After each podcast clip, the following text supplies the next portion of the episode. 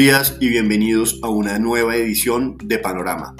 Dani, cuéntanos cómo está el panorama el día de hoy.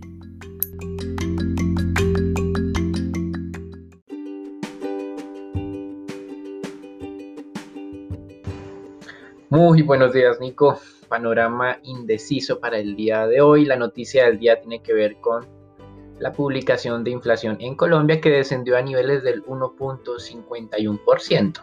Sin embargo, no es el registro más bajo de la historia, estuvo cerca, el más bajo de la historia fue el de diciembre del año pasado en 1.49. De aquí en adelante lo que esperamos en Global Securities y el mercado en general es una aceleración de la inflación a niveles cercanos al 2.7, 2.9% para cierre de año.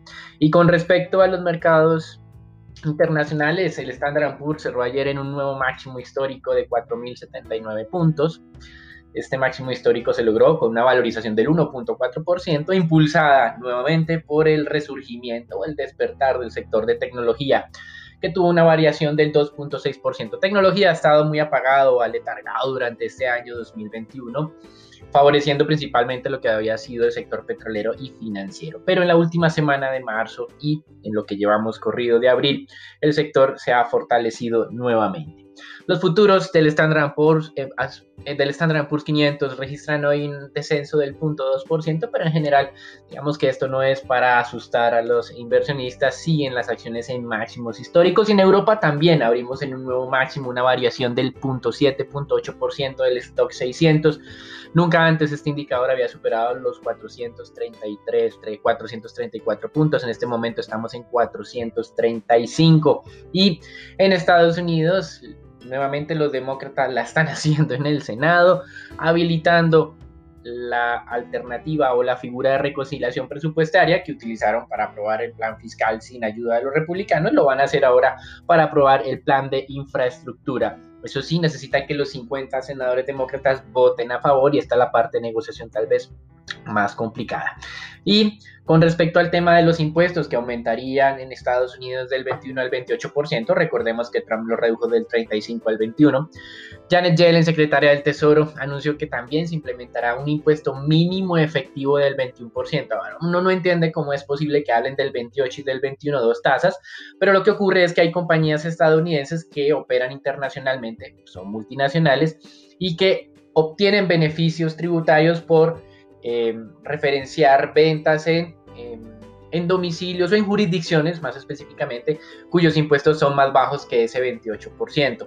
Incluso hay jurisdicciones donde los impuestos son del 13% eh, y esto pues ha sido aprovechado por varias compañías para optimizar sus pagos tributarios. Pues bien, en Estados Unidos ahora van a cerrar esta brecha ejerciendo presión y limitando estos beneficios tributarios internacionales que reciben las multinacionales estadounidenses y a partir de esa aprobación van a hacer que los impuestos no puedan ser en términos efectivos inferiores al 21% para esas empresas que aprovechan esos paraísos fiscales o esas jurisdicciones que tienen unos impuestos más bajos. Veremos en qué termina toda esta discusión, pues obviamente los republicanos también se opondrán a este tipo de la reforma tributaria y pues esperamos que no pueda hacerse también a través de la figura de reconciliación presupuestaria. Y Credit Suisse habló finalmente sobre todo lo ocurrido durante la semana pasada, especialmente el día lunes, y ese fondo de inversión especulativo Archegos, Arquegos, tal vez en inglés se diga así, que el día de hoy nos dijo Credit Suisse efectivamente tendrá pérdidas de 4.7 billones de dólares por entregar servicios a este fondo especulativo y no poder cerrar las posiciones apalancadas a tiempo. Este problema, en teoría, uno normalmente dice que el cliente, el que está haciendo la operación, debería pagar por todas las consecuencias de lo que está haciendo, pero parece que el cliente se quedó sin recursos y será la misma firma la que tendrá que poner sus propios recursos para cubrir estas pérdidas. En este eh, frente tenemos varias consecuencias. La primera, pues Credit Suisse tendrá una pérdida de 900 millones de francos suizos durante el primer trimestre de este año. Esos son 960 millones de dólares, casi un billón de dólares de pérdidas. La segunda es que despidió a siete altos ejecutivos. Ayer teníamos a la directora de riesgos, hoy se confirmó al director de banca de inversión y otros cinco ejecutivos más. Obviamente también saldrá el ejecutivo que le daba servicios de corretaje a este fondo especulativo. Y la última consecuencia es que no repartirán dividendos, bueno, no repartirán bonos a sus ejecutivos durante un año y los dividendos se reducirán a solamente 10, 10 centavos de franco para los próximos meses. Este, digamos que son las consecuencias, ya habíamos visto las reacciones de las diferentes calificadoras de riesgo ajustando las perspectivas hacia negativo para eh, Credit Suisse, también para Nomura, pero parece que la afectación sobre Nomura es un poco más limitada, era un poco menos de la mitad de lo que estamos viendo el día de hoy para Credit Suisse. Con respecto a divisas, el dólar comienza con fortalecimiento eh, cerca del 0.2% en América Latina, 0.15% frente a otras monedas reserva. La que más se debilita en el mundo en este caso sería la libra esterlina con una pérdida del 0.5%. Y las materias primas ayer se desplomaron de manera importante pero el Brent logró mantener ese soporte entre los 61 y 62 dólares el barril. Hoy hay una valorización cercana al 1.2, 1.4%. Estamos a la espera de la publicación de inventarios de petróleo API, que son los inventarios privados en los Estados Unidos. Citigroup también reiteró su pronóstico de un precio de petróleo alrededor de los 75 dólares para finales de año, incluso un poco por encima. Hoy estamos en los 62, 63. Y también debido a la, al anuncio de Arabia Saudita de ir desmontando paulatinamente su recorte unilateral de un millón de barriles, Citigroup pensaba que de pronto en mayo lo iba a hacer de manera total, eh, como lo va a hacer eh, fraccionado entre mayo, junio y julio. Citigroup entonces está reformulando sus pronósticos de caídas de inventarios, los va a acelerar en cerca de 700 mil barriles día menos de inventarios, debido a que pues eh, estos recortes de producción de Arabia Saudita no se van a reversar inmediatamente en el mes de mayo. Recuerden que eran un millón de barriles, solo va a reversar 350 mil y por eso se entiende que Citi esté revisando a la baja en cerca de 700 mil barriles esos inventarios porque no va a haber tanta producción. BP una compañía que se había visto muy afectada obviamente por lo ocurrido en la pandemia, logró reducir ya su deuda neta a niveles de 35 billones de dólares, que era su meta de reducción de apalancamiento para cerca de dentro de un año. Lo hizo 12 meses antes, por lo tanto va a poder reiniciar la recompra de acciones y el pago de dividendos. Era una restricción autoimpuesta de la compañía y en renta fija tranquilidad en el mercado, a pesar de que el ISM del sector servicios ayer marcó un nuevo máximo desde que se publica la serie julio de 1997 con 63.7 unidades. Las tasas de los tesoros no se aceleraron realmente, o por lo menos no de manera sostenida. Hoy amanecemos en niveles del 1.69%. Estamos a la espera de la publicación de los pronósticos o la actualización de pronósticos de crecimiento por parte del Fondo Monetario Internacional. Realmente no esperamos gran sorpresa. La actualización más grande vendrá sobre el crecimiento de Estados Unidos. También habrá transmisión hacia sus principales socios comerciales, como el caso de México. Em, pero digamos que eh, esto ya había sido anticipado hace cerca de un mes por la OCDE. Y para finalizar, un muy buen dato en Europa la confianza de los consumidores ya subió y superó los niveles prepandemia, alcanzando las 13.1 unidades para el mes de abril, pero la tasa de desempleo aumentó en febrero inesperadamente a niveles del 8.3%. En resumen, entonces, una jornada que comienza tranquilamente, nuevos máximos históricos ahora para Europa, ayer estaba en feriado, hoy se pone al día un dólar que se está levemente fortaleciendo, un petróleo que está respetando el soporte de los 61, 62 dólares el barril y un mercado de renta fija que está tranquilo, por lo tanto le da espacio para que el sector tecnológico se fortalezca, despierte de ese comienzo de año tan débil. Eso es todo por ahora, los dejamos con Daniela, Raúl, Nicolás y Marcela para que nos cuenten qué está pasando en Colombia.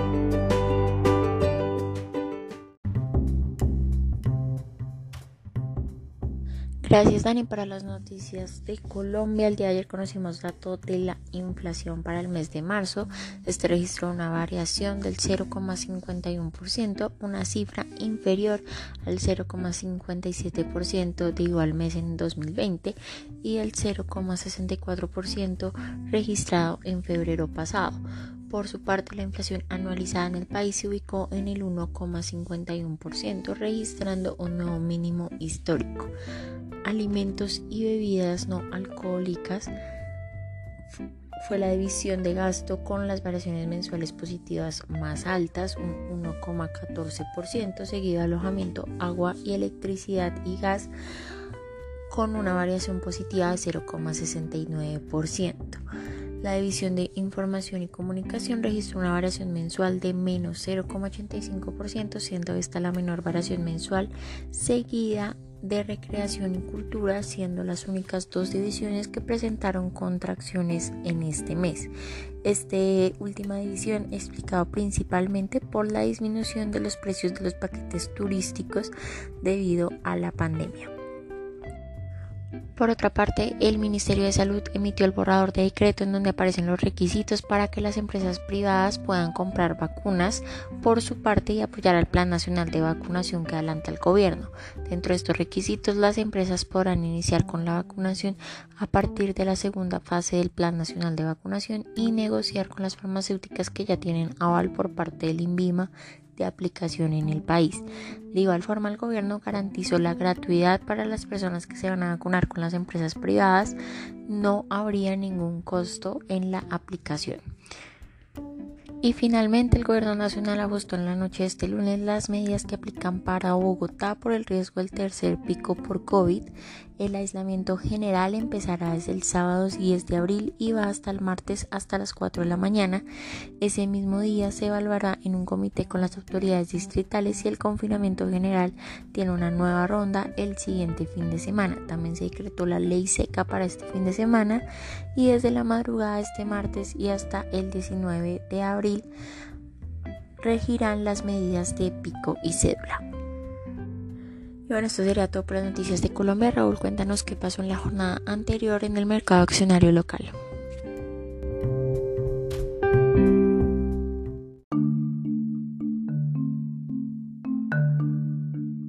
Muchas gracias Dani por parte del mercado accionario local. El día de ayer el mercado accionario colombiano se recuperó levemente, aunque siguen muy bajas las condiciones de mercado. Tan solo se negociaron 41 mil millones de pesos, donde la acción más negociada fue Ecopetrol con 10 mil millones de pesos. La más valorizada fue Preferencial Bancolombia con un 2,9% y la más desvalorizada fue con Concreto con un 2,1%. Para hoy, el Colcap se podría ver levemente favorecido por esas valorizaciones en los precios del crudo, donde podría seguir un camino gradual, acercarse de nuevo a los 1.350 puntos, no obstante limitado por las nuevas medidas restrictivas en el país y principalmente en la capital. Desde el punto de vista técnico, la acción de ISA se acercó de nuevo a los 23 mil pesos, aunque con pocas operaciones durante la jornada, donde se registra un lateral en la acción cerca de unos 2 a unos 3 meses aproximadamente, teniendo en cuenta eh, que esto también se puede extender ya que ah, eh, no habría como tal importantes detonantes hasta no tener información adicional acerca de la transacción de Ecopetrol con el Ministerio de Hacienda. Consideramos que fundamentalmente sigue siendo atractiva la acción, aunque es una inversión de al menos unos seis meses.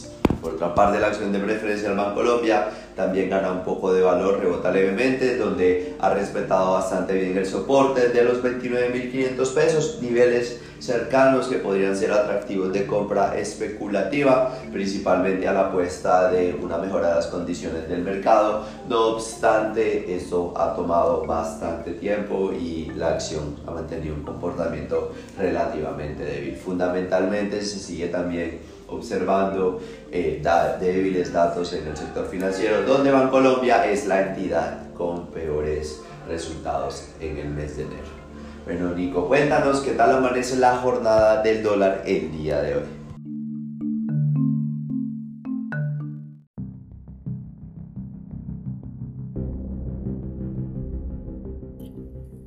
Buenos días Raúl, muchas gracias. Soy Nicolás de Francisco. Vamos a hablar del dólar. En la jornada de ayer el precio de apertura fue de 3.650 pesos por dólar, donde el dólar tuvo una tendencia a la alza hasta cerrar en los 3.674 pesos, donde el peso colombiano se devaluó en 24 pesos con respecto a su par estadounidense. El volumen transado fue de 833 millones de dólares, un volumen superior al 9% con respecto al miércoles de la semana anterior. Durante la jornada el precio medio fue de 3.648 pesos con 47 centavos por dólar. Para el día de hoy esperamos soportes entre los 3.660 pesos y 3.650 pesos y resistencias entre los 3.680 y 3.690 pesos. Los dejo con Marcela para los temas de renta fija.